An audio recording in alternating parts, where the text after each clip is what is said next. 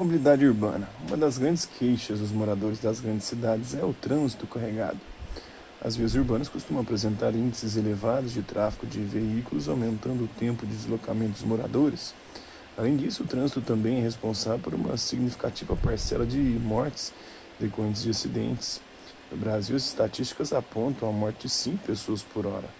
Entretanto, a mobilidade urbana é algo muito maior que o uso de veículos automotores é, coletivos ou individuais. Trata-se da forma de deslocamento cotidiano de pessoas e bens no espaço urbano, o que inclui veículos não automotores, como bicicletas, e os deslocamentos a pé.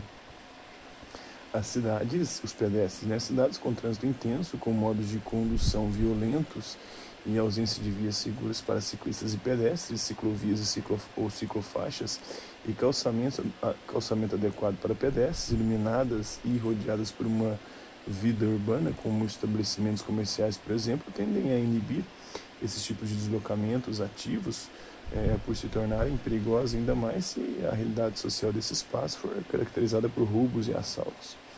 Portanto, aprimorar a mobilidade urbana envolve melhorar o fluxo de pessoas, o que nem sempre significa aumentar a velocidade de deslocamento, mas sim a segurança das vias, pois as pessoas podem preferir gastar mais tempo em um trajeto percorrendo a pé ou de bicicleta para evitar poluir o ar, economizar dinheiro com passagem ou combustível, desfrutar da paisagem, praticar atividade física. Então, congestionamento na Avenida Paulista, em São Paulo, é, na avaliação de mobilidade urbana, as cidades brasileiras apresentam baixos índices de qualidade. Segundo dados do IBGE, do Instituto Brasileiro de Geografia e Estatística, 10% da população das regiões metropolitanas gastam mais de uma hora no trajeto é, de casa até o trabalho. Então, no isso, né, advertência pode causar obesidade, aquecimento global e sentimentos de muita raiva e frustração no carro. Né? O né? Apocalipse motorizado, a tirania do automóvel em um planeta poluído. A relação do uso do automóvel é, e advertência, né? Que o autor fala, né?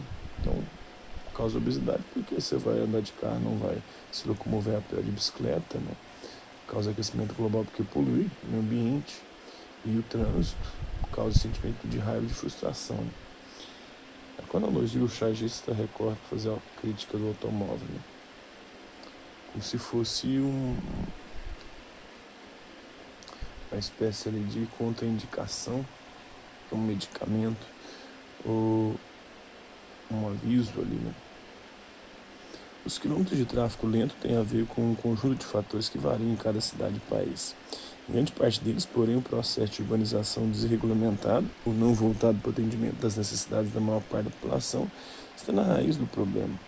Por exemplo, o espraiamento da cidade para as periferias que distanciou o trabalho da moradia levando os moradores dessas localidades a se deslocarem muitos quilômetros diariamente. Além disso, há o pouco investimento em transporte público coletivo de qualidade, em oposição e incentivo do uso do transporte veicular individual, sobretudo os automóveis, cuja associação com sucesso, prosperidade e liberdade é veiculada em filmes e propagandas.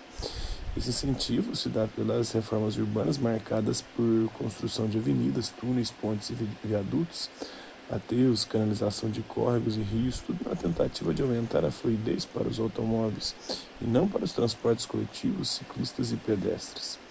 Trata-se de uma realidade muito aguda nas cidades dos países em desenvolvimento que passaram ou ainda passam por rápido crescimento, mas também é vivida em Nova York, em Paris, Londres, Tóquio, embora as cidades contem com extensas redes de metrô.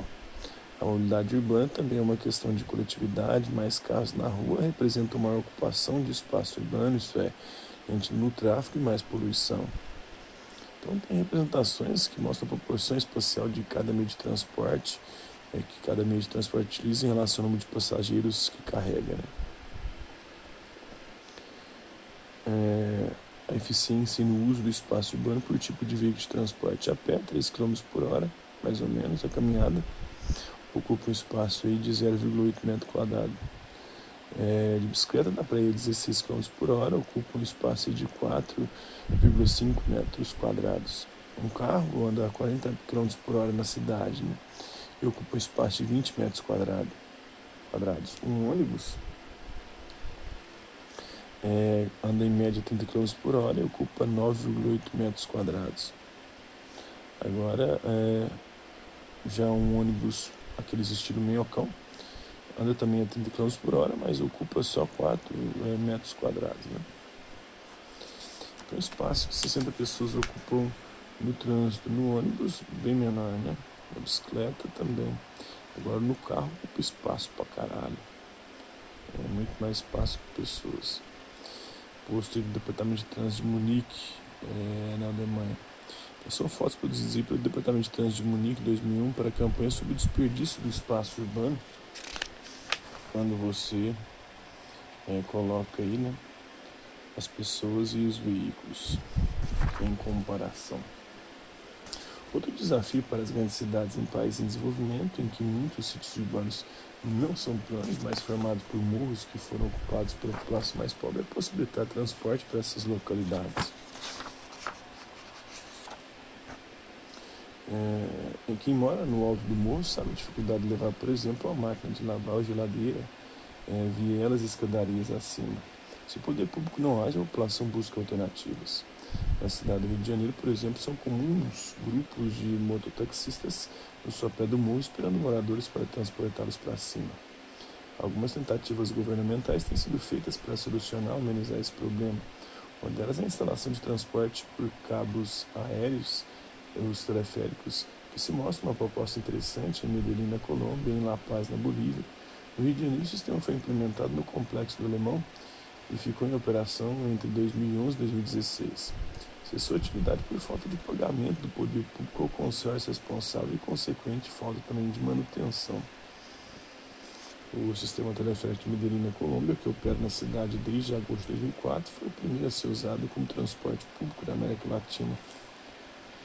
Outras soluções para a mobilidade em outros contextos bastante exitosas têm sido implementadas em cidades do Brasil e no mundo já bastante, uma já bastante antiga e eficiente são os trens subterrâneos, os metrôs, muito adequados porque são de alta capacidade, não poluem diretamente o ar, são movidos à eletricidade e não enfrentam o trânsito das vias terrestres, ruas e avenidas. Porém, têm alto custo de construção e processo de implantação demorado.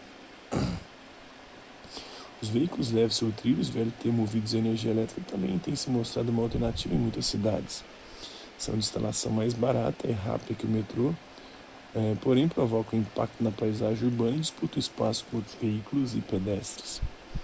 Os ônibus também ganharam nova feição com veículos bi ou triarticulados, assemelhando-se a trens.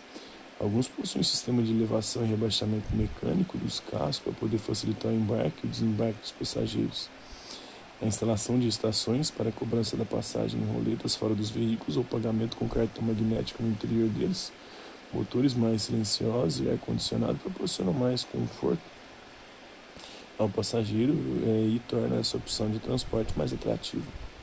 Vias preferenciais ou corredores exclusivos reduzem o tempo das viagens são exemplos de propostas exitosas, geralmente de implantação rápida e barata. Ônibus e ponto de parada em Curitiba, no Paraná, a rede integrada de transporte da cidade é um dos sistemas de transporte mais eficientes do Brasil. Tem aproximadamente 80 km de vias exclusivas e atende cerca de 2 milhões de passageiros por dia. Entretanto, cada realidade é única. Soluções para uma cidade podem não servir para outra em razão de sua extensão territorial e topografia, sítio geográfico, presença de muitos corpos de água, tipo de clima, aspectos culturais, políticos e econômicos. Henrique Penhalosa, que nasceu em 1954, ex-prefeito da cidade de Bogotá, na Colômbia, reconhecido pelo investimento na transformação da cidade por meio da melhoria de seu aspecto urbano, privilegiando o transporte coletivo e também o uso de bicicletas, afirma que as cidades devem ser pensadas para os mais vulneráveis, especialmente idosos e crianças, pois se o meio urbano for seguro para eles, será para todos. Então, observe os equipamentos urbanos do município em que você mora ou de algum outro que você conheça. É o tempo que o semáforo de pedestre fica aberto para as pessoas cruzarem as ruas é suficiente para idosos vencerem o percurso com tranquilidade e segurança? Ainda nas vias tradicionais para veículos, há faixas especiais para ciclistas. Os motoristas respeitam os ciclistas. Você considera que é seguro pedalar pela sua cidade? Então, o problema da má qualidade do transporte coletivo, especificamente o da superlotação, aflige é, sobretudo as mulheres, colocando-as em situação de vulnerabilidade ao assédio sexual. Trata-se de um problema gravado em países de cultura machista, em que uma significativa parcela da população tende a subestimar os altos índices de violência de gênero apesar das leis e políticas públicas existentes para divulgar e proteger os direitos das mulheres. Não tem vagão de trem exclusivo para mulheres em Recife, em Pernambuco. Em alguns municípios cujos índices de violência de gênero são especialmente mais graves, iniciativas do poder público têm reservado para as mulheres vagões de metrôs e trens e assentos em áreas dentro dos ônibus. Entretanto, ainda são comuns o desrespeito a essa finalidade e a falta de fiscalização. Outro problema do transporte público urbano é o preço da passagem, bastante elevado para trabalhadores de baixa renda. No Brasil, segundo a pesquisa de orçamento familiar 2017-2018 do IBGE, do Instituto Brasileiro de Geografia e Estatística, a despesa com transporte público representou em média 18,1% do total do orçamento das famílias brasileiras. Pela primeira vez, o gasto com mobilidade urbana superou o destinado à alimentação, que foi de 17,5% no mesmo período. O distanciamento da moradia em relação ao trabalho, ao lazer e aos bens culturais e públicos é um dos principais responsáveis pelo problema da mobilidade dos grandes centros urbanos. A solução seria aproximar todos esses elementos entre as diversas possibilidades. Podemos citar a oferta habitacional nas áreas centrais ou a descentralização do trabalho e demais serviços. É incentivar a criação de empregos e equipamentos públicos nas periferias. Isso reduziria custos tanto para o Estado na instalação de infraestrutura de vias de transporte, quanto para a população nas viagens cotidianas. Além disso, não for bem planejada e executada a melhoria da infraestrutura dos meios de transporte, como instalação de estações de metrô e trens urbanos, pode servir à especulação urbana, valorizando o entorno e expulsando os mais pobres para bairros ainda mais distantes. Uma coisa é certa, soluções para boa parte dos nossos problemas devem ser buscadas em ações coletivas, pois a cidade é um espaço social. E se incluímos nessa reflexão a questão ética para avaliarmos se é moralmente aceitável alguns poucos viverem bem enquanto outros não, talvez a conscientização e a indignação possam impulsionar as mudanças necessárias. É isso aí.